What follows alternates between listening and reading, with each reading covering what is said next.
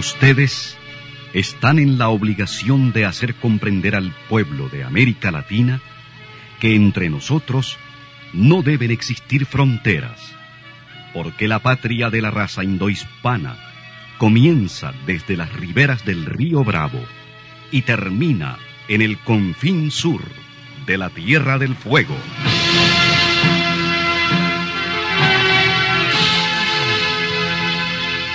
Sin fronteras. Un recorrido por los campos sin límites de la información, la música, la cultura, la economía y el deporte. Los hechos y los hombres que todos los días construyen un mundo sin fronteras.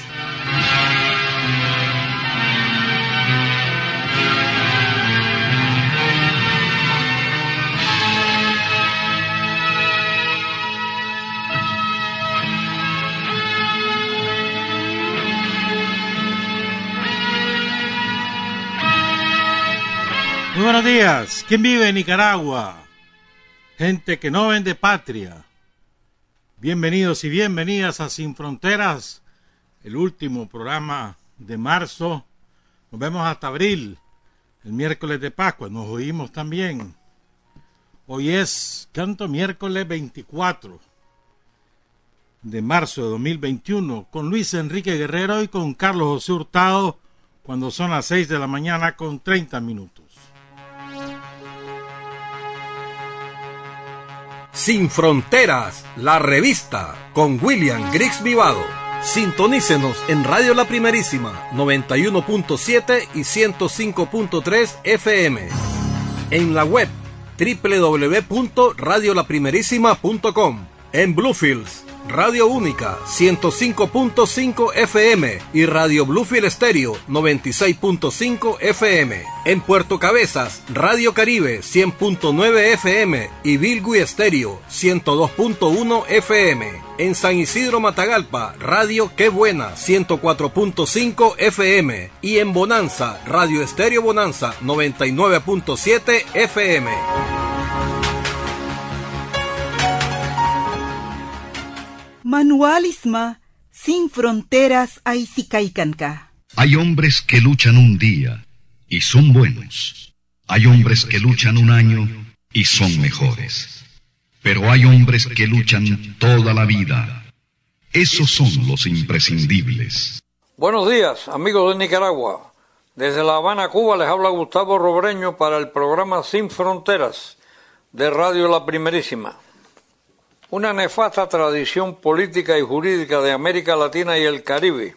Ha sido, con escasas excepciones, la permanente impunidad con que los golpistas, asesinos, torturadores y violadores en los tantos regímenes dictatoriales y tiránicos que ha padecido la región han podido escapar a sus culpas y crímenes, incluidos los económicos, y aún emerger en futuras situaciones políticas en sus mismos países donde cometieron las fechorías. La combinación y el accionar siniestro de los ejércitos y policías, junto a los jueces penales, las oligarquías saqueadoras y corruptas, los medios de comunicación que son parte del sistema y los viejos grupos políticos tradicionales, todos en estrecha unión y servidumbre con el imperialismo de Estados Unidos, han posibilitado esta complicidad que busca pasar las páginas más sangrientas y reagruparse para próximos desmanes cuando llegue de nuevo el momento propicio. Es un cuadro que hemos visto repetirse una y otra vez y cuyas consecuencias aún se pagan en países del continente que han sido víctimas de ese trágico círculo vicioso al que no han podido poner fin. Cuando, como en la Bolivia actual, un gobierno popular elegido por la abrumadora mayoría de los votantes, como pide la desprestigiada y desmoralizada Carta de la OEA, decide hacer justicia finalmente y llevar ante los tribunales del Estado para ser juzgados en debido proceso a los delincuentes políticos, violadores de la Constitución y las leyes y ejecutores y autores intelectuales de las masacres más terribles contra el pueblo inerme, entonces los sicarios y cómplices como Luis Almagro ponen en el cielo su grito hipócrita e inmoral. Aunque algunos de los principales criminales lograron huir y hoy disfrutan de sus riquezas en su acogedora madre patria, los Estados Unidos, otros deberán responder ante la justicia y ante el propio pueblo al que asesinaron y saquearon. Esa posibilidad aterra también, por la fuerza de su ejemplo y el valor de sus enseñanzas, a algunos de los vecinos que tiemblan al vislumbrar la posibilidad de que algún día tengan que rendir cuentas seriamente de sus desmanes. Bolsonaro, por ejemplo, tendría que enfrentar sus culpas ante las montañas de cadáveres que ha acumulado Brasil por su comportamiento irresponsable y criminal ante la COVID-19, solo comparable al de Donald Trump. Para que América Latina y el Caribe se aproximen a un futuro de paz y desarrollo, con soberanía y equidad social, es necesario que los procesos de justicia como el que se ha abierto en Bolivia lleguen a su culminación y puedan consolidar de este modo a las democracias siempre amenazadas de la región. Y hasta el próximo comentario. Me despido desde La Habana, Cuba, para el programa Sin Fronteras de Radio La Primerísima. Buenos días. 6 con 38. Muchas gracias Gustavo Robreño, que todos los miércoles desde La Habana, Cuba, contribuye con Sin Frontera a propósito de Bolivia. El movimiento al socialismo, el partido de Lucho Arce y de Evo Morales, logró la victoria en más del 70% de los municipios en las elecciones municipales y de gobernadores que se celebraron hace ya 15 días. Sin embargo, el MAS no logró capturar la mayoría en los grandes centros urbanos, excepto Sucre, la capital administrativa de Bolivia. Van a segunda vuelta para gobernadores en, en, a ver, en tres estados, en tres departamentos. Es probable que el MAS logre la victoria en al menos dos de esos tres y ya logró tres de los otros seis. Es decir, más ha ganado tres, la oposición de extrema derecha tres y van tres a segunda vuelta de los gobernadores. Pero un gran resultado del movimiento al socialismo son las seis y treinta y nueve. Hoy es el aniversario, veo, hoy es el aniversario del Vidías, el Vidías Romero, un cipote valiente, valiente. Hoy es su aniversario, imagino que en el barrio Riguero lo van a recordar. Y hoy es el aniversario de Monseñor Oscar Arnulfo Romero. Miren cómo es, cómo es este, el imperialismo, la burguesía, ¿no? la oligarquía.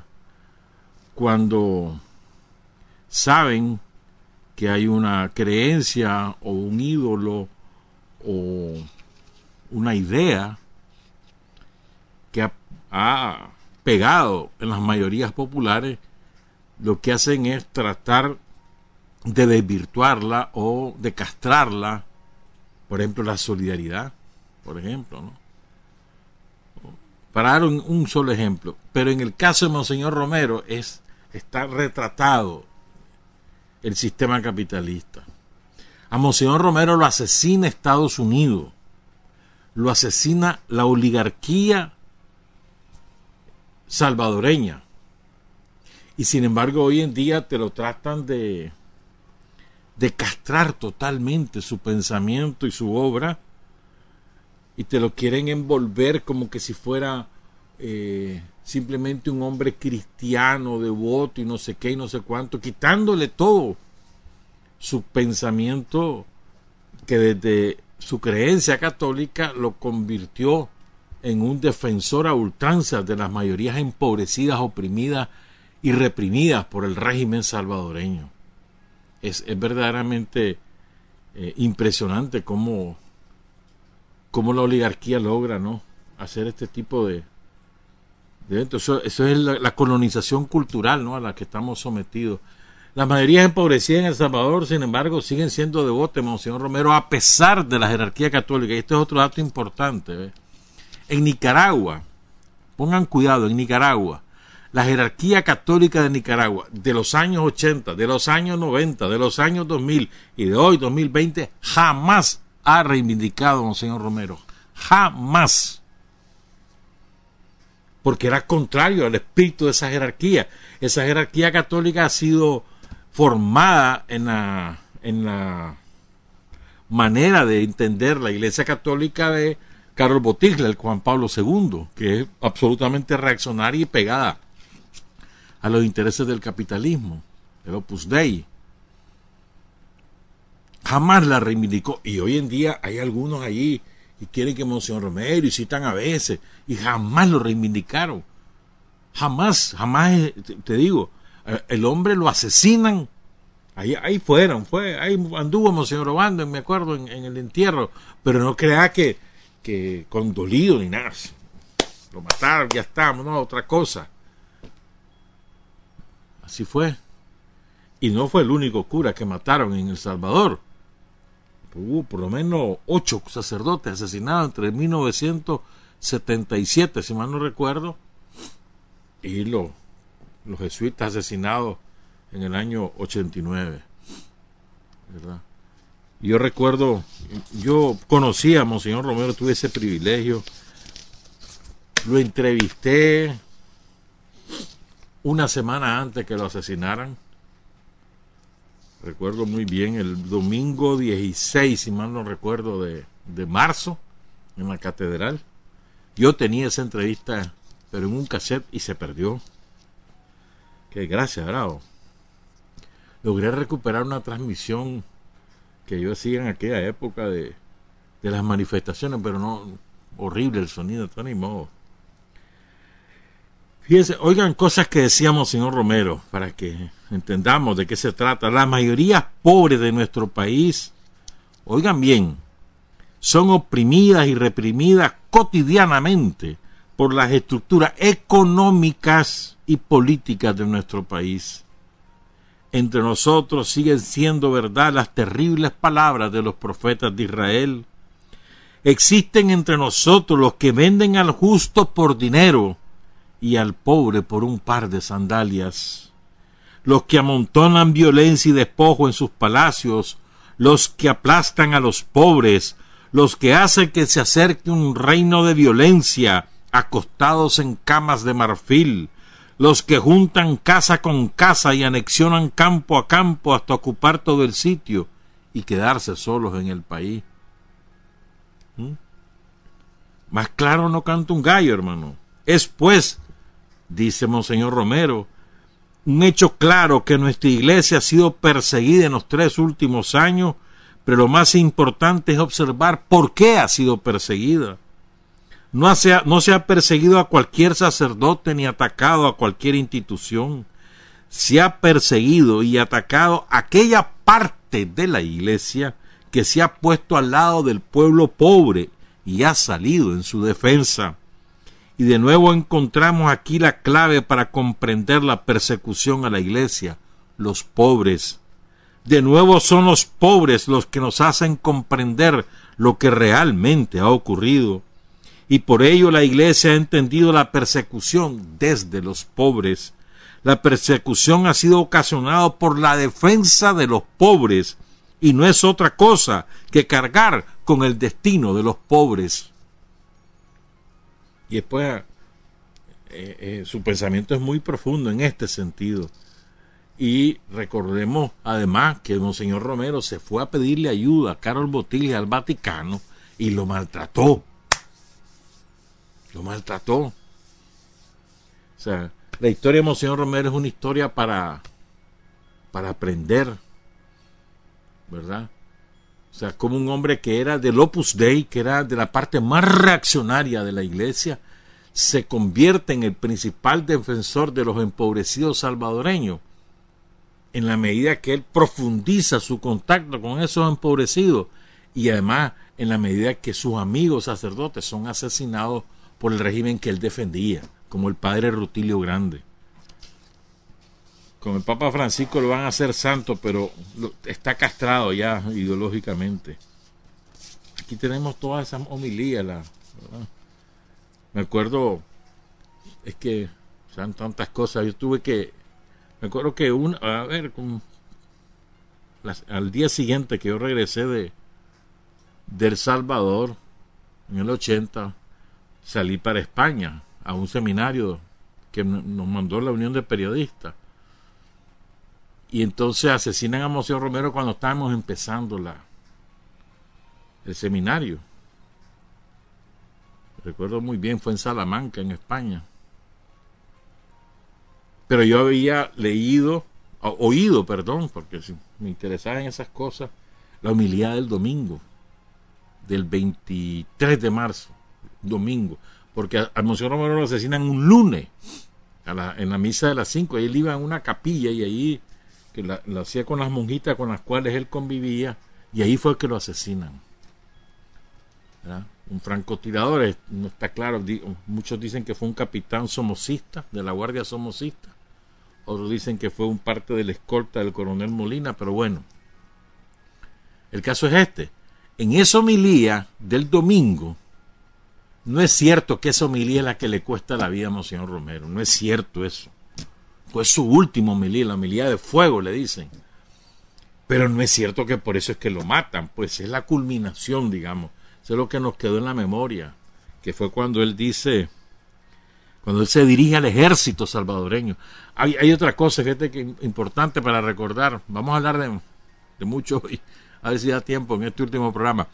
Este, una cosa que es importante recordar del, de, la, de, la, de la guerra del, de la oligarquía salvadoreña de Estados Unidos contra el pueblo salvadoreño, digamos que se recuerda con mayor fuerza la masacre del Mozote, donde el ejército salvadoreño asesinó a más de 960, 960. Pongan cuidado, ahí en, en una sola aldea los asesinaron, los quemaron vivos, hicieron chanchada, barbaridad, una cosa horripilante. Es cierto que es la, peor, pero ahí en El Salvador habían masacres de 100, de 150 cada semana. En el campo, arrasaron con el campo salvadoreño porque era donde más había base guerrillera. Pues. Fue una cosa espantosa. Entonces, y era el ejército salvadoreño, eran los paramilitares de arena de arena que todavía no se había formado, unos paramilitares del COSEP de allá que se llama ANEP. ANEP, yo recuerdo haber entrevistado al maldito este Davidson, al otro, Roberto, oye, se me olvidó este el nombre.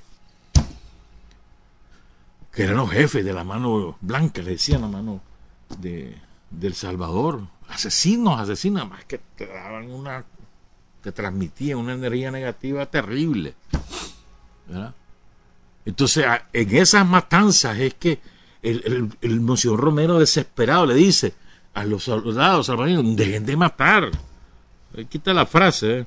Yo quisiera hacer un llamamiento de manera especial a los hombres del ejército y en concreto a la base de la Guardia Nacional, de la policía, de los cuarteles. Hermanos, son de nuestro mismo pueblo, matan a sus mismos hermanos campesinos y ante una orden de matar que dé un hombre debe prevalecer la ley de Dios que dice no matar. Ningún soldado está obligado a obedecer una orden contra la ley de Dios. Una ley inmoral nadie tiene que cumplirla. Ya es tiempo que recuperen su conciencia y que obedezcan antes, antes a su conciencia que la orden del pecado. Y así va. Yo repito, eso no fue la causa del asesinato de Monseñor Romero, fue la culminación de su obra política, evangélica, de compromiso con los pobres. Y no podemos olvidar ese ejemplo. Vamos a cambiar de tema y vamos a hablar un poco de cómo las perspectivas electorales, cómo estamos nosotros. Pero en la segunda parte, antes dos cositas. Es probable, ah, es probable, no es seguro, pero es probable que baje el precio de la gasolina este domingo, porque ayer ya lleva varios días que hay una reducción importante del precio del crudo. Ayer hubo caída estrepitosa, hoy amaneció un poquito al alza, pero eso probablemente en el transcurso del día se estabiliza hacia la baja y es probable que la reducción sea importante, pero hay, que tener cautela porque falta contabilizar miércoles y jueves en el precio que van a, a fijar para el domingo las petroleras. Eso no está fijado por el gobierno ni por el Estado de Nicaragua. Son las petroleras. en este caso, la Puma y la. ¿Cómo se llama la otra? La 1. La hondureña, que es la 1, y la Puma, que es el capital suizo. Ellos son los que definen el precio. ¿Verdad?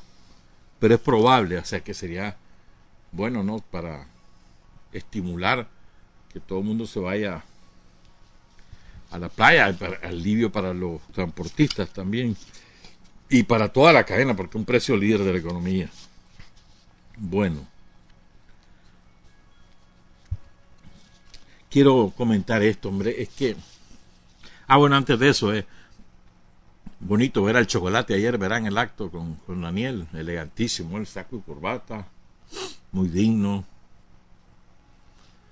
Ah, el, acto de, celebra, de conmemoración, de celebración del inicio de la Cruzada Nacional de Alfabetización, una de las más grandes obras jamás realizadas por el pueblo de Nicaragua.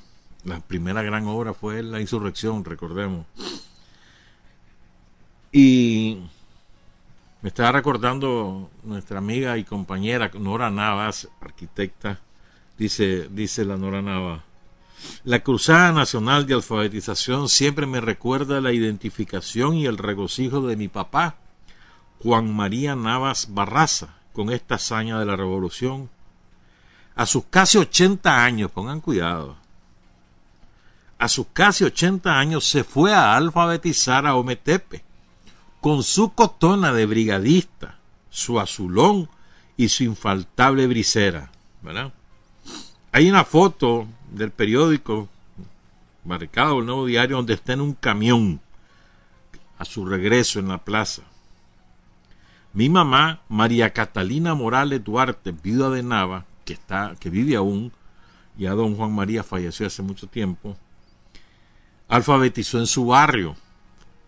Y hoy, el 9 de abril, cumple 94 años, recuerda muy bien a sus alumnos.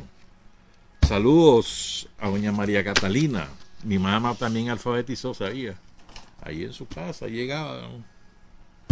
Y ella alfabetizó a varios. No me acuerdo cuánto. Mi hermana Susan, ella anduvo. Ah, ¿cómo se llama? Este. En Wiwili, hombre. En plan. Plan de granma.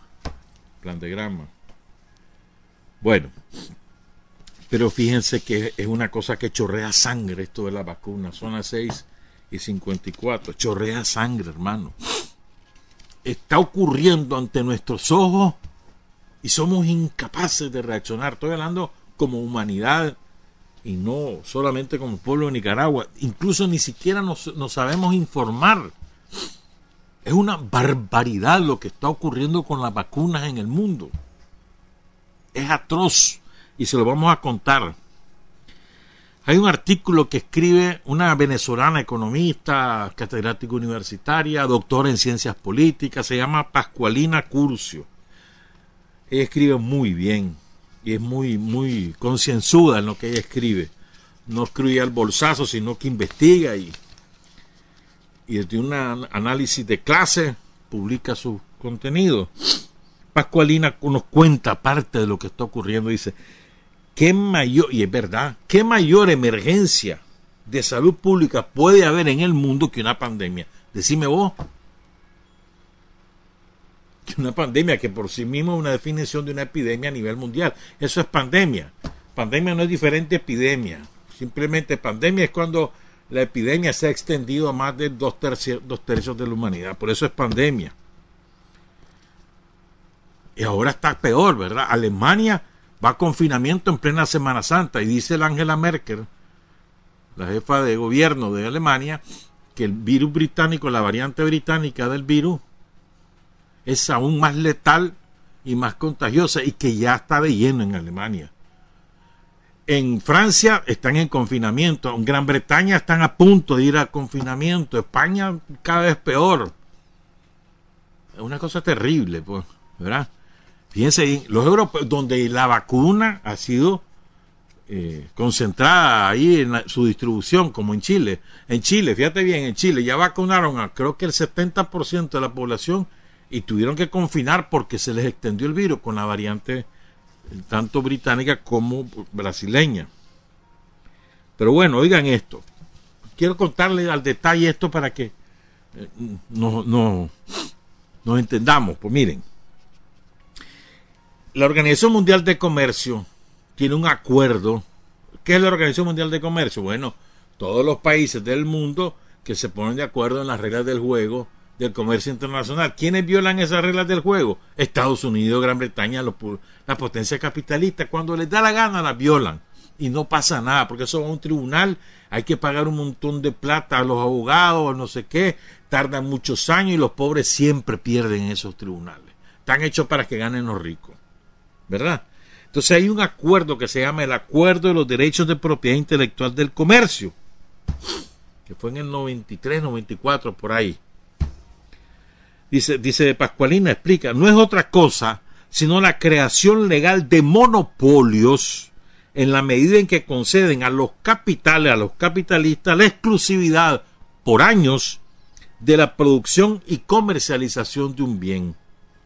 El argumento que, escriben es que las patentes son la única garantía para incentivar la inversión en investigación y desarrollo. Miren que como es de, son de mentirosos. Ya se lo vamos a demostrar.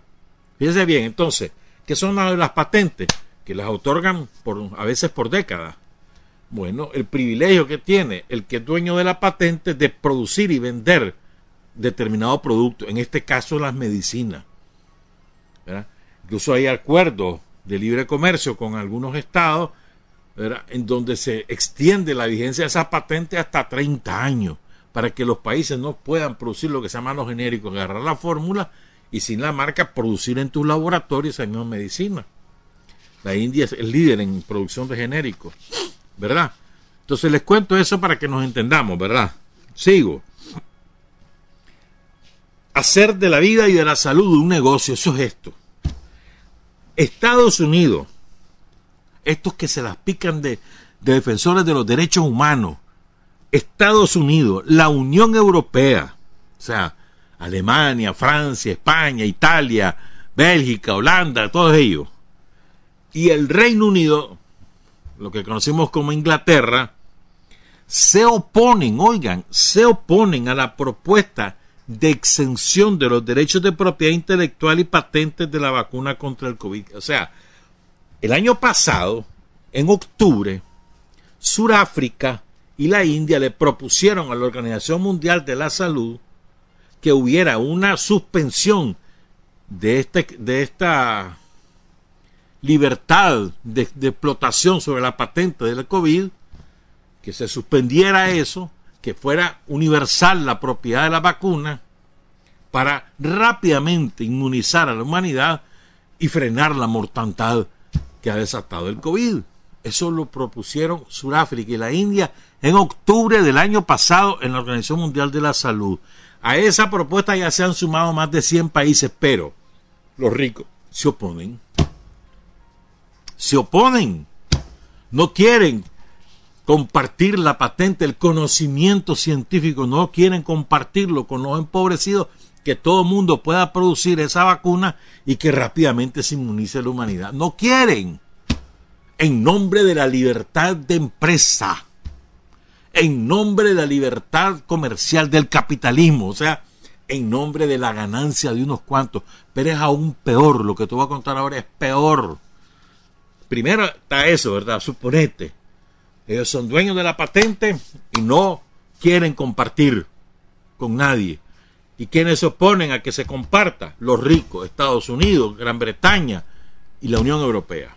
¿Estamos claros? ¿Verdad? Y dice el, secretario general de la Organización Mundial de la Salud que el mundo tiene la capacidad de producción en dos, tres meses de toda la vacuna que necesitamos. Es decir, somos 7 mil millones de personas, quitarles todos los niños, ponerle que somos 5 mil, 10 mil millones de vacunas se pueden producir rápidamente si la patente fuera libre. Oigan esto, pues. Es tan grande la desfachatez de Estados Unidos, la Unión Europea y el Reino Unido que para privilegiar a los capitales farmacéuticos se a, la exención de las patentes, ¿verdad? Convenimos que el acuerdo no impide ni deberá impedir que los, los miembros adopten medidas para proteger la salud pública. Ese es el... Oigan, es que se me olvidó decir esto, explicar esto. Miren, entonces en el año 2001, previendo que podían ocurrir este tipo de fenómenos, acordaron en el seno de ese acuerdo de la Organización Mundial de Comercio tener una excepción, que cuando hubiera una emergencia se podrían suspender las patentes. O sea, está contemplado en el acuerdo. Pero aun y cuando está contemplado en el acuerdo de las patentes, los ricos se oponen. Miren qué terrible. Y ahora vamos al peor.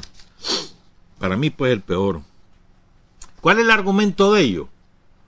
Que si se anula o se suspende la propiedad sobre las patentes en el caso de la vacuna contra el COVID, yo diría que también en el tratamiento contra el COVID, si, eso se hace, eso desincentiva la, inversión privada, que no estimula a los científicos a estar creando, porque la, la motivación no es salvar vida, la motivación es ganar dinero. Es el argumento de ellos.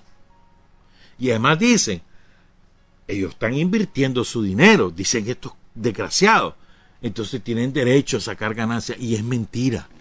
Ahora les vamos a dar las cifras. Pongan cuidado. En el mundo se han destinado 13.900 millones de dólares para investigar y crear la vacuna. Los gobiernos, de esos 13.900,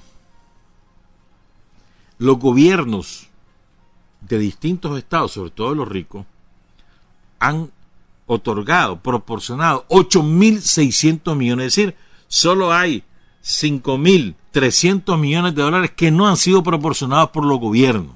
La mayoría ha venido de los gobiernos. ¿Qué significa? No son los gobiernos, son los pueblos. Porque los gobiernos administran los impuestos que pagan los pueblos. Entonces los pueblos de ese mundo rico son los que han pagado de su bolsillo la investigación. Con 8.600 millones estamos hablando, solamente ellos, ellos los ricos o los dueños de los laboratorios, eh, o los privados, mejor dicho, porque después hay más, han, han puesto 5.300 millones. Pero es que de esos 5.300 millones, 3.400, perdón, 1.900 millones los han puesto organizaciones, entre comillas, sin fines de lucro, donaciones. Entonces ya quedan 1.900, fíjate bien, y habían, y habían este, 5.300 menos 1.900. Entonces el resto, los otros 3.400 millones de dólares, es lo que han invertido la farmacéutica. ¿Me, me explico? 3.400 millones de 13.900 que ha costado la investigación. Y los cabrones dicen, es que yo he invertido, entonces tengo que ganar dinero. Y ellos son los que han invertido menos, los que, los que han soltado menos dinero. Ahora viene la distribución, ¿verdad? Moderna, que es norteamericana, hizo la vacuna y no invirtió un centavo todo se lo dio el gobierno de Estados Unidos. El pueblo norteamericano le dio a Modena el dinero para que fabricara la vacuna. Le dieron 562 millones de dólares. Y le dijeron, me vas a dar 780 millones de, de dosis. Y le pagaron por cada dosis. El gobierno le dio el dinero. Y le pagan 31 dólares por cada vacuna. ¿Qué clase de estafa? No pusieron un centavo y en cambio le están sacando los reales por la venta.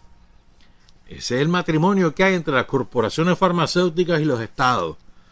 Eh, quién sabe cuánto le dan. Primero a Trump y ahora quién sabe cuánto le están dando a Biden, ¿verdad? Sigo. O sea, estamos hablando que esa moderna, moderna va a, ser, va a recibir, ¿saben cuánto? No puso un centavo y la ganancia va a ser de 24 mil millones de dólares. Eso va a ganar Moderna. Y no puso un centavo. Sigo. La Pfizer, que es norteamericana, el gobierno de Estados Unidos le dio 268 millones de dólares. Ellos pusieron solo un tercio más. Aquí pusieron un tercio más de ese dinero. Es decir, como, a ver, como ciento ah, casi 100 millones de dólares pusieron ellos. Les encargaron por anticipado 1.280 millones de dosis. Cada dosis a 18.5 dólares. O sea, ¿cuánto va a recibir? 23.680 millones de dólares. Ponerle que le pague al gobierno los 268, saquen ustedes la cuenta cuánto va a ganar. AstraNeca, lo mismo, 6 dólares la dosis. ¿Verdad? Después, pero fíjense, AstraNeca, que es este británica, le dieron, le invirtió supuestamente 2.200 millones de dólares, perdón, le dieron 2.200 millones de dólares para la investigación.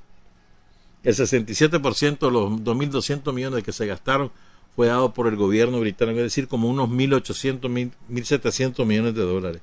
A la Johnson Johnson vende a 10 dólares la dosis.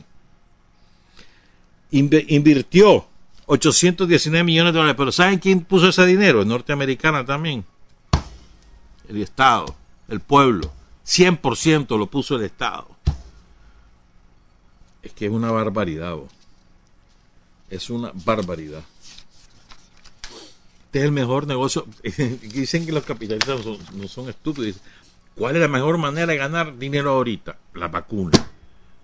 Porque ya el ahorita con este confinamiento que hay en Europa, más que el problema del frío en Estados Unidos, pues entonces no va a haber carros funcionando, no hay consumo de combustible, ¿entendés? ¿Ah? Y ahí la gente no está consumiendo, está encerrada, no hay, no hay turismo. Entonces, la mejor manera de sacar es esta. ¿Mm? Impresionante, ¿verdad? Diario, diario se contagian en el mundo 500 mil personas. Diario mueren en el mundo 8 mil personas por el COVID, incluyendo más de 3 mil en Brasil. Ayer fue una cosa terrible. En Brasil 3.300 creo que son los que murieron. Ya van llegando a, a 300 mil los muertos en Brasil en, casi 300, 130 países que tienen a 2.500 millones de, de personas, no han iniciado la vacunación. 128 millones de dosis se han administrado, tres cuartas partes a los que viven en 10 países ricos en Europa y en otras zonas del mundo. Este es lo triste, hermano. ¿Mm?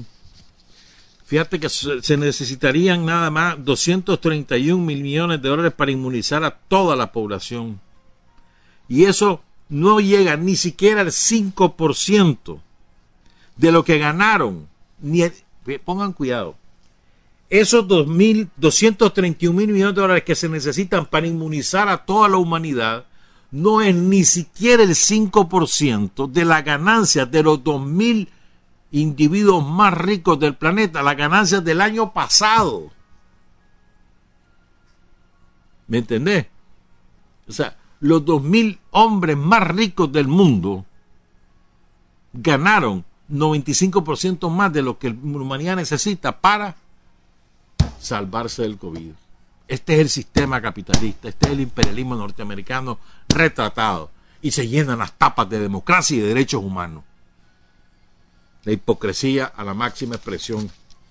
La frase con la cual concluye la, venezolana Pascualina Curcio es, decía Ali primera, ayúdenla, ayúdenla, que sea humana la humanidad. ¿Te acordás de esa canción? Más bien aquí es que sean humanos los, el capitalismo, hermano, porque ese es el problema. El problema de la humanidad se llama el capitalismo. Y está retratado aquí. Lo que pasa es que tienen toda una maquinaria de propaganda, hermano, que nos hace olvidarnos de la esencia de todo. Una pausa, regresamos, 7 con 10. Para decir la verdad hay cinco dificultades. Tener el coraje para comunicarla, la inteligencia para reconocerla, el arte para convertirla en arma, la capacidad para seleccionar a aquellos en cuyas manos será útil y la habilidad para propagarla. Mundi Winsdi para Titanra, Sin Fronteras Programica Back, William Grispi Vado Mai Aisisa. Está usted sintonizando Sin Fronteras.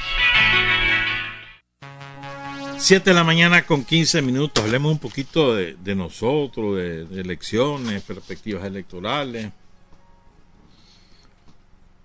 Creo que es muy importante recordar, nosotros lo hacemos con frecuencia, Daniel lo vive diciendo a cada rato, Rosario también. Es muy importante ubicarnos.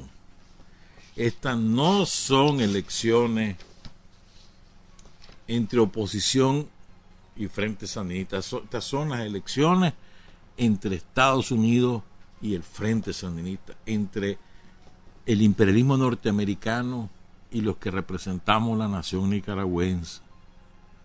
¿Mm? Es muy importante ubicarnos contra quién nos enfrentamos. Y es la dicotomía que ha ocurrido a lo largo de toda la historia de Nicaragua desde 1847, 46, desde que hubo ya el interés gringo de adueñarse de nuestro territorio por su posición geoestratégica, sus posibilidades del canal, su recurso agua, sus posibilidades también para colocar bases militares. Desde, entonces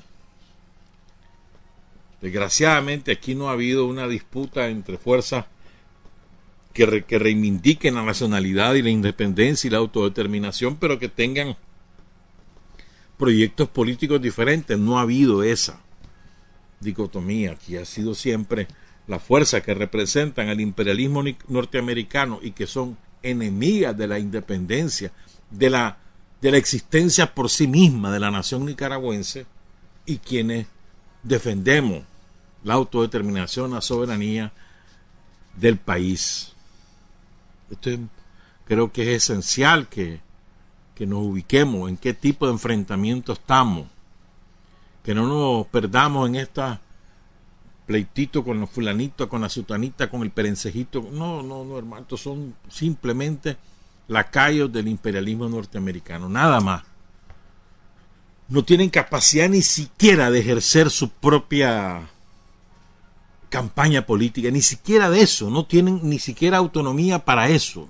Ya no sería para determinar candidatura. Los yanquis les van a decir no solamente la fórmula presidencial, sino les van a decir los 30 lugares, eh, los primeros lugares de las listas de 90, de 90 candidaturas. Eso se lo van a poner los yanquis, en el resto se van a poner ellos. Para que tengan una idea no nos perdamos, pues aquí el enfrentamiento es contra Estados Unidos. Y vamos a volver a salir victoriosos. Lo venimos derrotando desde hace muchos años. En el terreno que nos pongan lo que le ganamos. ¿Verdad? Creo que también es, importante recordar, ubicarnos, que nosotros venimos de antaño. Es decir, esta no es una lucha que empezó en el 2018 contra los tranqueros ni nuestras propuestas son desde 2018, ni el enfrentamiento empezó en el 2018. Venimos de antaño. Y lo que estamos realizando es parte de lo que desde 1969 le propusimos al pueblo de Nicaragua, que era derrocar a la dictadura para cambiar el sistema que oprimía al país y desarrollar tales más cuales más cuales cosas todo lo que se llama la herencia programática de Sandino o el programa histórico del Frente Sandinista. Revisen ese programa y eso es lo que se ha puesto en práctica. Y por supuesto, una vez que hemos cumplido muchas de esas propuestas de, del programa histórico, hemos superado, hemos ampliado y hemos ido avanzando, porque las cosas no son estáticas. Pues. Pero lo que nos guía desde siempre es eso. Pues. El Frente Sandinista se funda como un instrumento político del pueblo nicaragüense para alcanzar el poder y construir una nueva sociedad. Ese es el objetivo. Una vez que logramos derrocar la dictadura, se trataba de construir la nueva sociedad. Y hemos ido construyendo un nuevo Estado, un nuevo andamiaje jurídico, unas nuevas reglas del juego. Hemos estado nos hemos, hemos aceptado la, democracia electoral como la vía para alcanzar o para perder el poder. Hemos jugado esas reglas y las hemos asumido sin renunciar, por supuesto, jamás hemos renunciado, y esto es importante, nunca hemos renunciado a defender con armas en la mano el poder del pueblo. Nunca. Entonces creo que es importante que nos ubiquemos en términos históricos para que entonces nos traslademos al momento actual. Creo que si nos ubicamos desde esa perspectiva histórica, eso nos ayuda a dejar a un lado mezquindades. Y eso nos ayuda a dejar a un lado esas cosas que a veces nos resienten. Es que mira que a mí me hicieron...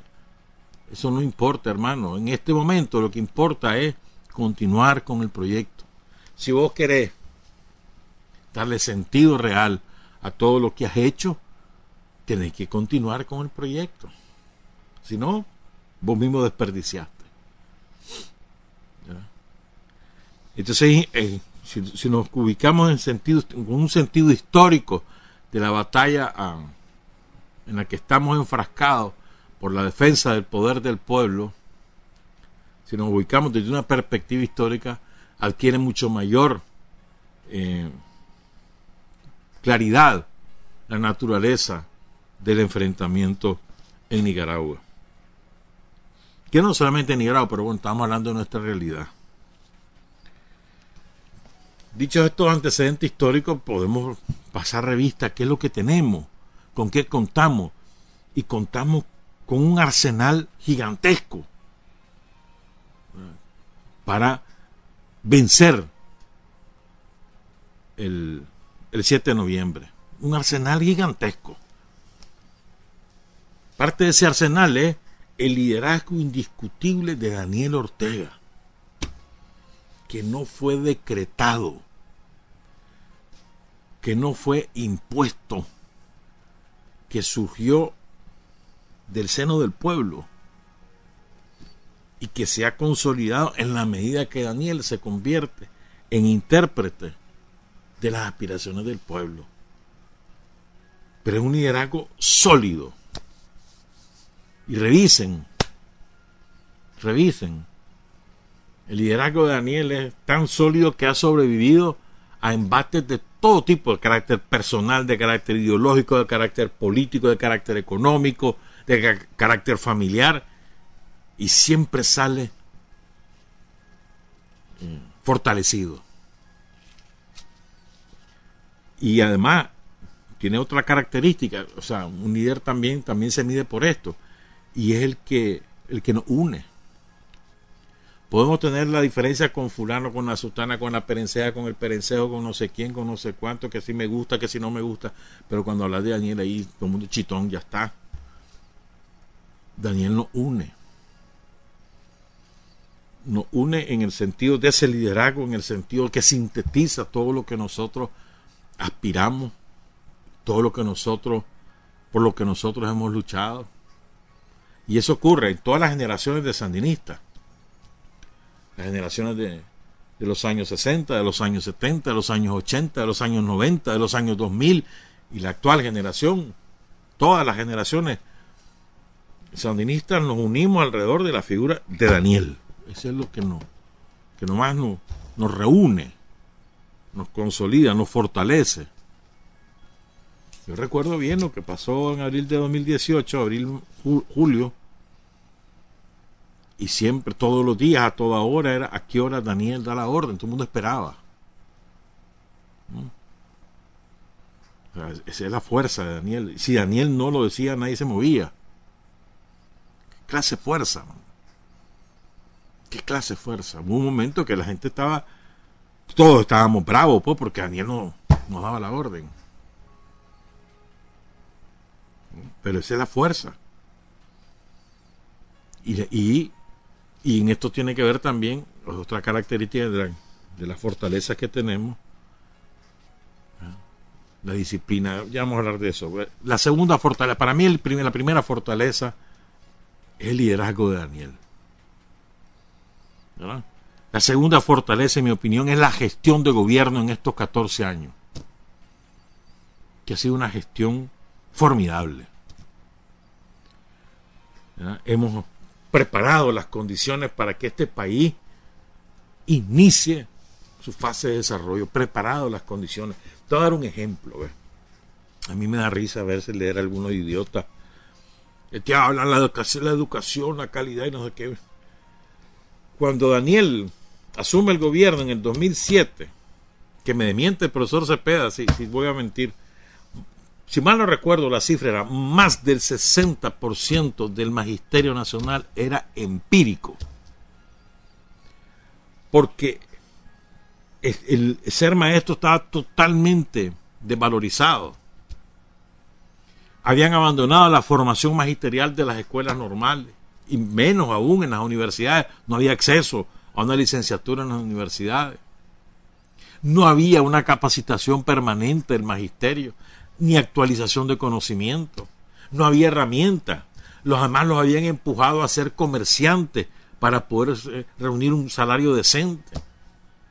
Hoy en día estamos a punto, no todavía nos falta un poquito, pero estamos a punto de acabar con el empirismo en el Magisterio Nacional. Eso es una obra que no, no se ve. Eso se traduce en calidad en educación. Así se traduce. Más la inversión en tecnología, más la apertura de nuevas materias, todas esas cosas, la revisión curricular, la, infraestructura eh, colosal, lo que se ha hecho en infraestructura, pero solo te quiero citar ese ejemplo. Ya no se diga la salud, las carreteras, ya hemos hablado de eso muchas veces. Para decirte que lo que hemos hecho en estos 14 años acreditan una labor de gobierno que es la mejor de la historia de Nicaragua. Sobre todo, ¿sabes por qué? Porque ha sido para resolver los problemas de las mayorías empobrecidas, no ha sido para resolver los problemas de los empresarios, ni ha sido para que los empresarios y los oligarcas y los oportunistas roben el erario público, no ha sido para eso, ha sido para resolver problemas de la gente como ayer explicaba Daniel, por ejemplo, la educación, llevar la educación al campo, el bachillerato al campo, la universidad al campo, las escuelas técnicas al campo, todas esas cosas. ¿Sí me explico? No? Entonces llevamos 14 años donde se ha pensado en todo, además. Dígame un, una, un frente de combate y yo les digo lo que ha hecho el gobierno, en lo que ustedes quieran, qué cambio climático, qué recursos naturales, qué reforestación, que mejorar el rendimiento de los cultivos, que el agua, que la luz, lo que quieran, hermano.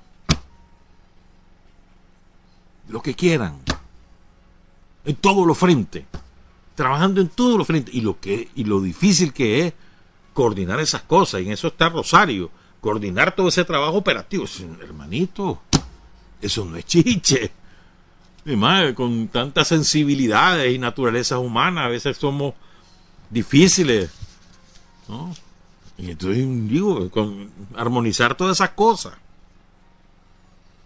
la labor de gobierno, los resultados de esa labor, porque a ver, ¿cómo me dije a un gobierno si un gobierno sirve o no sirve? Por sus resultados. ¿Cómo me cómo, cómo sintetizar esos resultados? Los nicaragüenses vivimos hoy mejor o peor que hace 14 años. Ya está. ¿Cómo vivimos hoy? ¿Mejor o peor?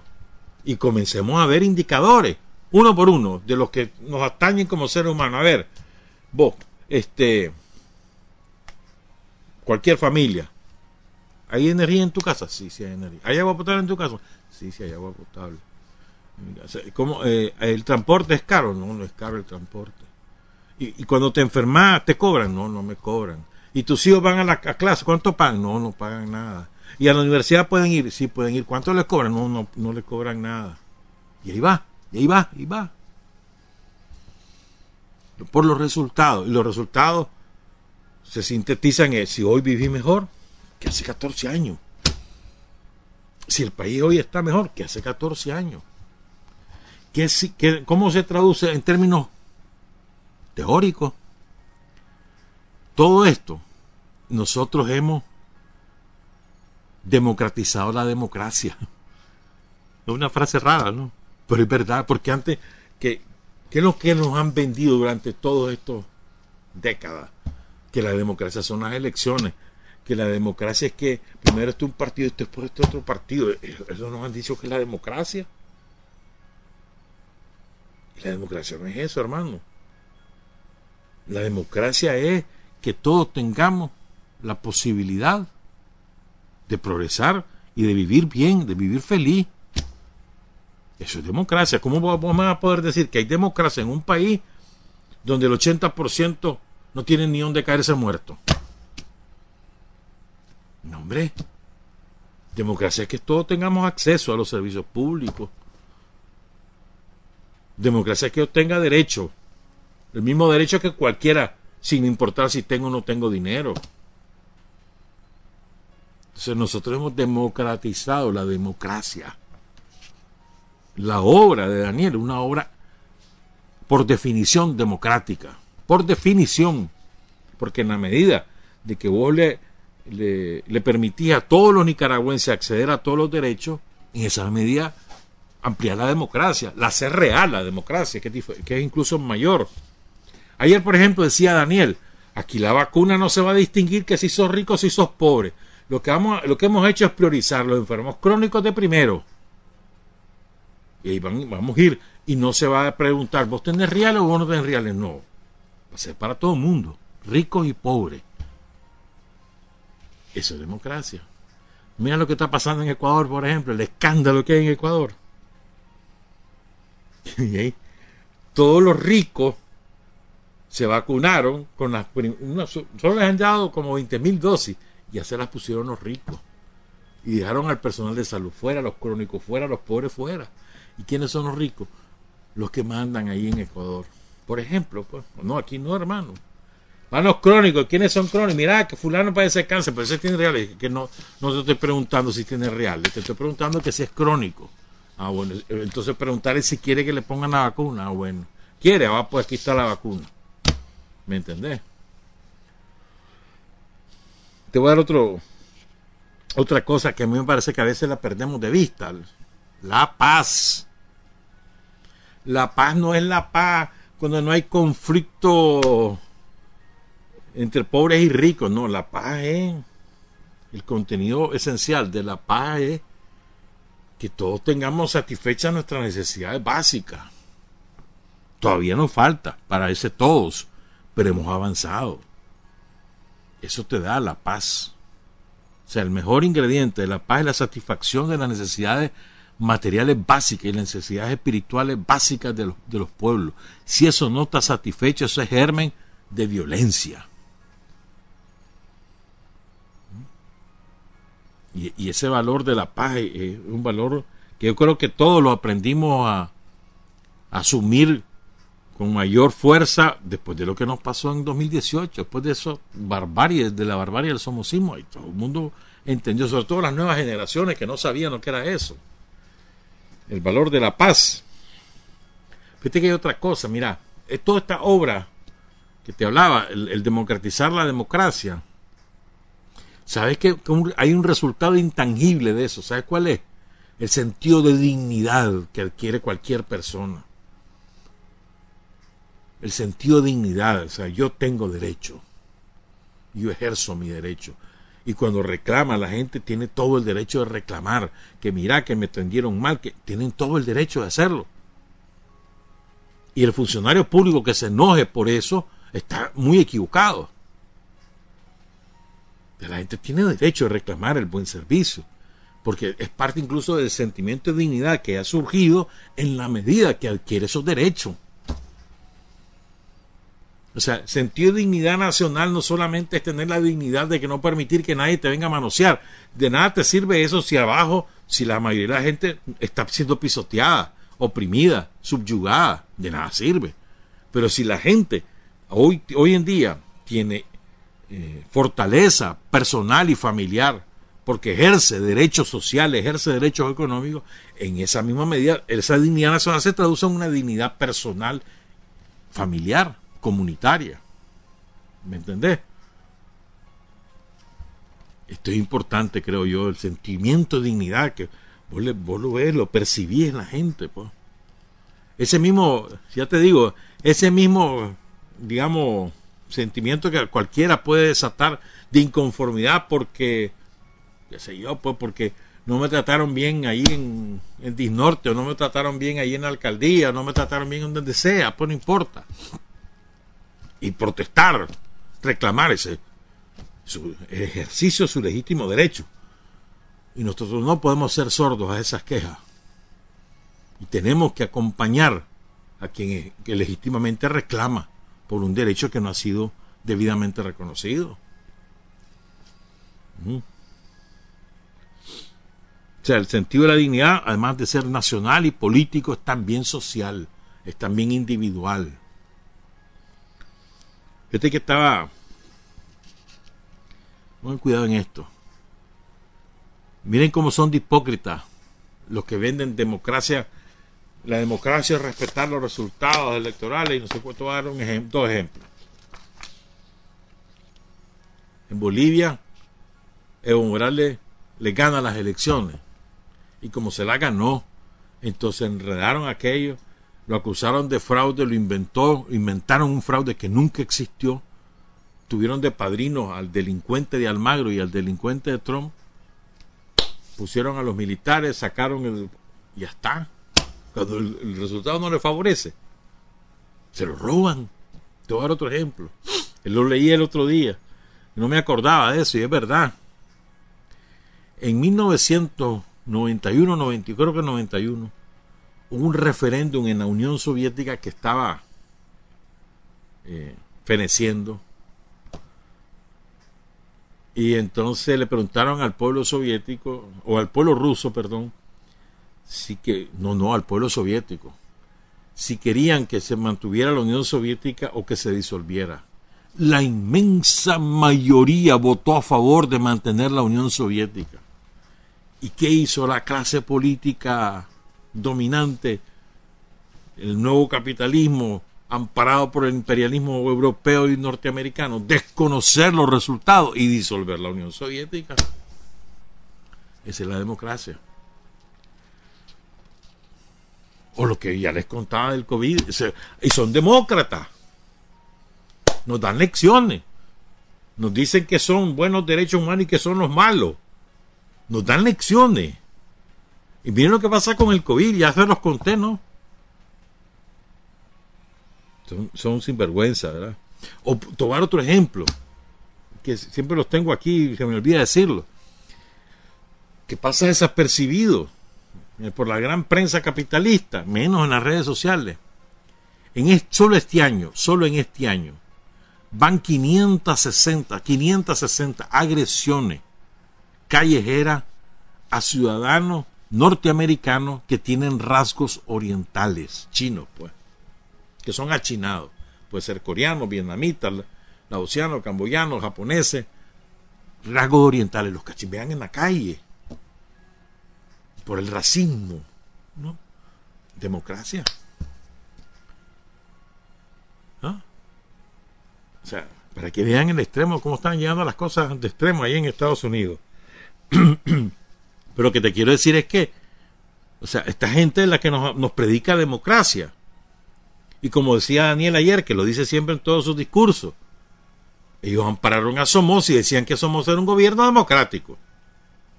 Y escupía en ruedas Somoza. Estaban bombardeando la ciudad y él seguía escupiendo en ruedas, amparado por los yanquis, por los europeos. Esa era democracia. Jamás fue expulsado Somoza del concierto internacional por su carácter bestial para gobernar el país. Jamás. Democracia. Entonces, o lo, que pasó en con El Salvador, lo que te contaba antes, jamás proscribieron a la dictadura salvadoreña del concierto internacional, ni los condenaban ni nada. Y lo que ocurrió en El Salvador chorrea sangre todavía. Creo que es importante finalmente con esto los logros. Recordemos, lo que se trata es, nosotros recibimos un país en bancarrota, bancarrota económica y bancarrota social. Recuerden eso, así lo recibimos en el 2007. Este país estaba destrozado, sin energía, sin agua, destrozado.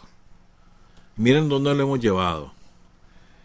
Pero apenas eh, lo que hemos hecho es que la gente tenga mínimos derechos para emprender su propia lucha y lograr salir adelante.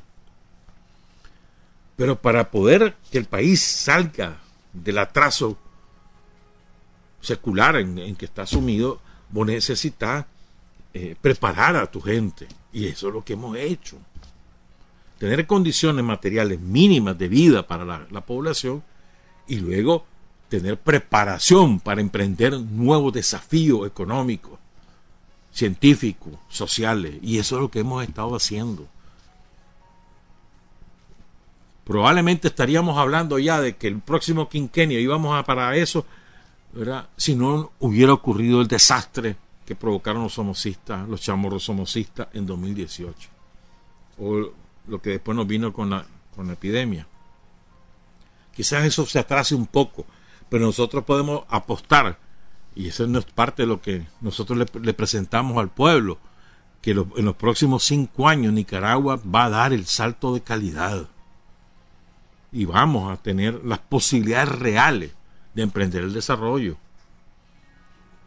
Porque vamos a tener la preparación adecuada, energía, capacidad humana, etcétera, pues. Creo que otra fortaleza, y aquí tal vez nos vamos a extender un poco más, la otra fortaleza somos nosotros mismos, los que nos declaramos militantes del Frente Sandinista en el sentido, no del carnet, sino en el sentido de el estar dispuestos a entregar nuestro tiempo, nuestras capacidades para que el, para ganar las elecciones militante en el sentido del compromiso y de la convicción, no en el carnet. Esa es una de las mayores fortalezas, por su lealtad a principios, a decisiones y a líderes, por sus convicciones, por sus trayectorias, por su experiencia, por su disciplina. Y aquí es muy importante la disciplina. No hay nada más importante para nosotros los militantes que conservar la unidad del Frente Sandinista, fortalecerla. No se puede fortalecer la unidad sin disciplina y sin lealtad. No se puede. La disciplina y la lealtad redundan en la unidad. Aun y cuando... y unidad no es unanimidad, nunca lo ha sido. Nunca ha sido la unidad la unanimidad. La unidad es las cosas a las cuales alrededor de las cuales nos unimos como militantes en la defensa de la revolución. ¿Cuáles son esas cosas? Lo que proponemos, lo que, lo que hacemos, lo que proponemos, con quién lo proponemos y para qué lo para quién lo proponemos. Eso es lo que nos une y ahí vamos de viaje. Aunque tengamos diferencias, que fulano, que la sultana, que no me gusta tal cosa, que tal cosa debería hacerse así. La esencia es la defensa del poder revolucionario, la defensa del poder del pueblo de Nicaragua. No es el poder del Frente Sandinista, es el poder del pueblo. Nosotros existimos y solamente existimos en razón del pueblo de Nicaragua, no en razón de nosotros mismos. Creo yo, pues. Eso es lo que yo he aprendido. El Frente Sandinista es un instrumento del pueblo nicaragüense y será útil sí y solo sí está al servicio del pueblo nicaragüense, es un interlocutor del pueblo nicaragüense, es un intérprete del pueblo nicaragüense. Sí y solamente si ocurre eso, será útil y tendrá sentido su existencia, si no, ¿para qué sirve? La gran ventaja de nosotros es que nosotros hemos aprendido, hemos atravesado mil cosas y, y de todas las derrotas que hemos tenido nos hemos sabido levantar. No ha habido derrota que nos haya aplastado nos mataron a Celedón como pueblo de Nicaragua. Surgió Sandino. Asesinaron a Sandino, un largo periodo de letargo. Surgió Rigoberto, surgió el Frente Sandinista. culminamos en la revolución. No hizo la guerra Estados Unidos. Nos ganó las elecciones en 1990. Pasamos a la oposición a gobernar desde abajo, como ordenó Daniel. Y después de tres derrotas seguidas, ganamos las elecciones en el 2016. perdón.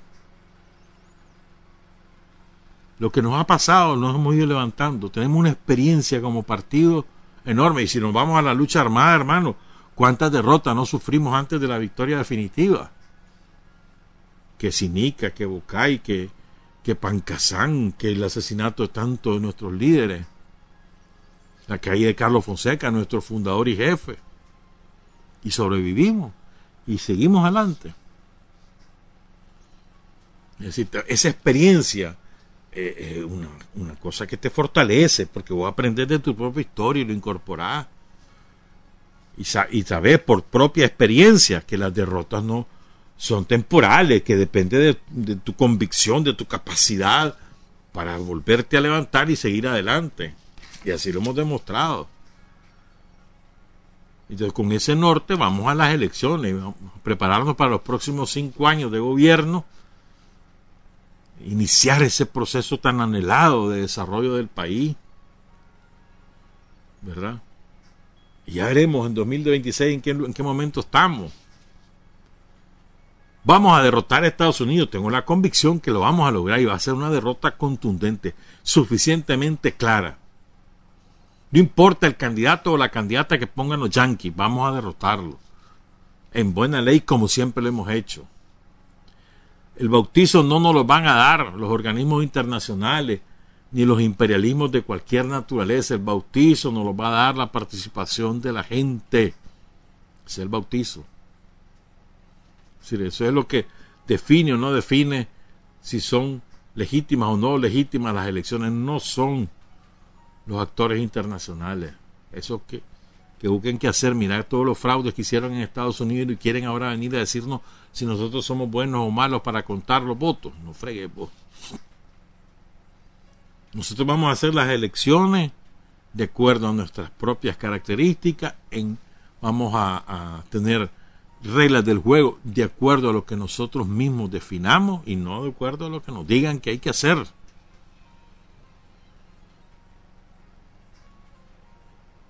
Es importante, creo yo, pues, que, que ahorita nos pongamos a disposición del combate electoral. No hay nada más importante que la defensa del poder revolucionario. La defensa del poder se hace todos los días del mundo y culminará este año el 7 de noviembre. Culmina este año. Y ese mismo día, una vez que ya se contaron los votos y salió Daniel y, ganamos la mayoría legislativa, ese mismo día empieza otra vez otra jornada de defensa del pueblo bolsonaro, porque así como nosotros tenemos que preparar para defendernos, es porque ellos están preparados para seguirnos atacando. Ellos no van a cejar en su empeño de acabar con nosotros y nosotros nos vamos a cegar en nuestro empeño de defender lo que nosotros hacemos. Es una regla y estemos claros de eso, pues.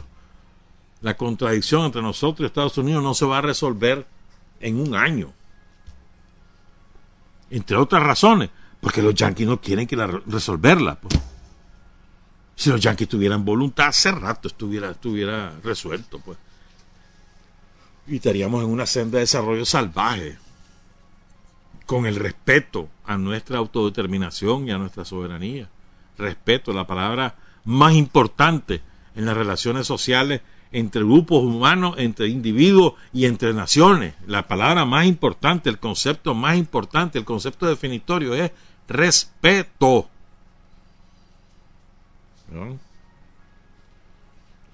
Finalmente creo que, que este, nosotros tenemos, creo yo, pues, que asumir que la mejor manera, creo yo, de lograr llegar a los electores es la conversación. Todo lo demás es auxiliar. Las redes sociales son auxiliares. La televisión, la radio, los diarios digitales, son auxiliares, nos ayudan, nos fortalecen, pero la esencia es la conversación, la visita directa con la gente. Nada sustituye eso, es mi opinión. Nada sustituye el contacto directo entre el militante y el elector, el pueblo de Nicaragua. Nada lo sustituye. Todo lo demás nos alimenta, nos ayuda, nos auxilia, nos fortalece, pero no, no sustituye lo que nosotros debemos hacer a nivel individual y colectivo en la calle, en el territorio. Eso es mi opinión. No hay nada más importante que escuchar lo que la gente dice. Nada. Y eso no es, no tiene por qué tener de mediador a las redes sociales, puedes hacerlo directamente y, en la conversación, en la familia, en su casa, en la calle, en la parada de U, en el centro de trabajo, la, la conversación. Y recuerden, la conversación, que es comunicación, no tiene sentido si no sos capaz de escuchar. Si solo digas, huere, huere, huere, huere, huere, y te va, no hay forma. Ahí no hubo comunicación, hubo prédica como los pastores o los curas que hacen su prédica y se van, ¿no? Sí, eso no significa que el que escuchó, asumió o quedó claro o se ilustró, no, significa. Predicó y se fue. No, nosotros no, no somos predicadores, nosotros somos comunicadores. Por lo tanto, tenemos que ir a escuchar escuchar dudas, escuchar interrogantes, escuchar críticas, escuchar, apuntar, tomar nota, buscar cómo corregir y sobre todo escuchar anhelos, necesidades, demanda, escuchar y apuntar y apuntar y corregir. Esa es mi opinión. Con, con, esa base, mano, ahorita en abril viene la definición ya aquí en los Estados Unidos designan sus candidatos, eso ya lo vamos a saber. Después vienen a tratar de volver a joder, porque van a tratar de volver a joder. Allá andan preparándose y nosotros también, para impedírselo. Y mientras ese, esa pugna exista de que ellos quieren, porque ellos quieren joder la economía, porque saben que la recuperación económica va para adelante. Por cierto, hoy el Banco Central da el informe los primeros tres meses de este año, el último trimestre del año pasado, perdón. Hoy dan el informe el Banco Central, ellos saben que en la medida que haya recuperación económica y hay difícil que no, nos puedan incluso ni arañar los votos, nos van a querer joder y nosotros los vamos a impedir. Está la policía todos los días del mundo preparándose y ejerciendo sus funciones para las que ha sido creada. ¿Verdad? Entonces, bueno, ya sabemos, en guerra avisada no muere soldado de que a mayo van a estar claras las reglas electorales y después, hermano, a los leones. Vámonos. eso es a nivel macro, general. Nosotros en lo particular, ahí andamos, mano, con las capacitaciones, que a veces son cansinas, que eso es todos los domingos, a veces dos días a la semana. Pero ahí vamos. Le vamos a ganar, campeón. Hay que tener convicción de victoria también. Estamos haciendo lo correcto y vamos a seguir venciendo. Trabajar, avanzar, combatir, vencer, patria y libertad. Revolución es sentido del momento histórico. Es cambiar todo lo que debe ser cambiado. Es igualdad y libertad plena. Es ser tratado y tratar a los demás como seres humanos es emanciparnos por nosotros mismos y con nuestros propios esfuerzos. Es desafiar poderosas fuerzas dominantes dentro y fuera del ámbito social y nacional. Es defender valores en los que se cree al precio de cualquier sacrificio. Es modestia, desinterés, altruismo, solidaridad y heroísmo. Es no mentir jamás ni violar principios éticos. Es convicción profunda de que no existe fuerza en el mundo capaz de aplastar la fuerza de la verdad y las ideas. Revolución es unidad, es independencia, es luchar por nuestro sueño de justicia para Cuba y para el mundo. Es la base de nuestro patriotismo, nuestro socialismo y nuestro internacionalismo.